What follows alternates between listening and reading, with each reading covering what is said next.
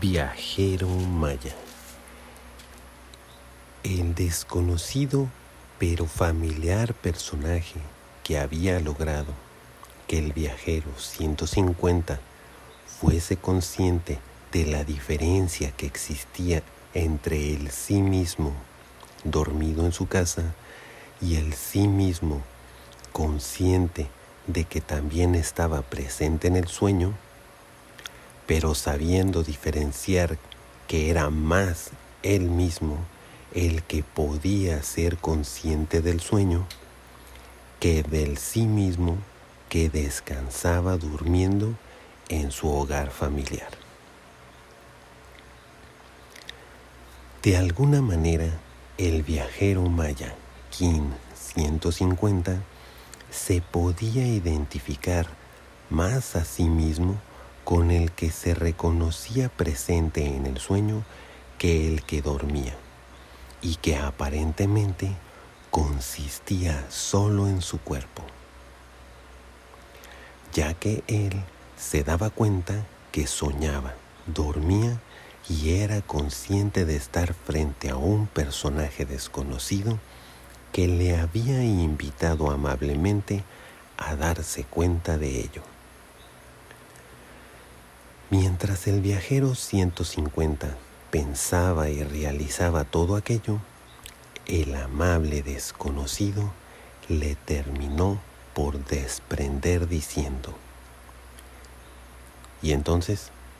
¿Dónde está tu conciencia? ¿Allá o aquí, frente a mí?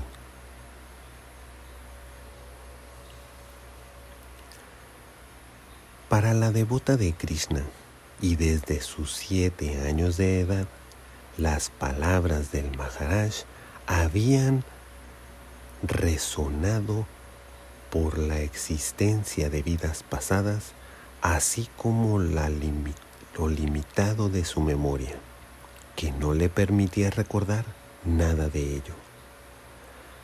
¿Acaso ya había sido un humano en una vida anterior? ¿Y por qué no me acuerdo si es que así fue? Se decía al recordar lo que pensaba. Lo que pensaba, se dijo a sí misma, en lo que parecía ser un chispazo de conciencia de su presente. Cuando se encontraba escribiendo en su libreta de notas las ventajas y desventajas que le había dejado jugar el juego filosófico de los devotos de Krishna, que se le había dejado como tarea para la siguiente cita con el terapeuta, que al revés le tocaba a ella coachar.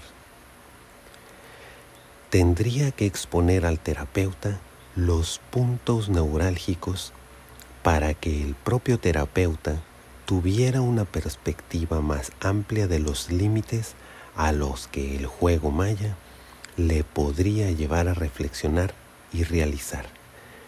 Y escribió Ventajas. Srimad Bhagavatam, canto 2, capítulo 6, verso 37. Y debajo de este escribió Desventajas. Srimad Bhagavatam, canto 2, capítulo 6, verso 37, y le escribió como referencia la página 38 del sumario del juego maya.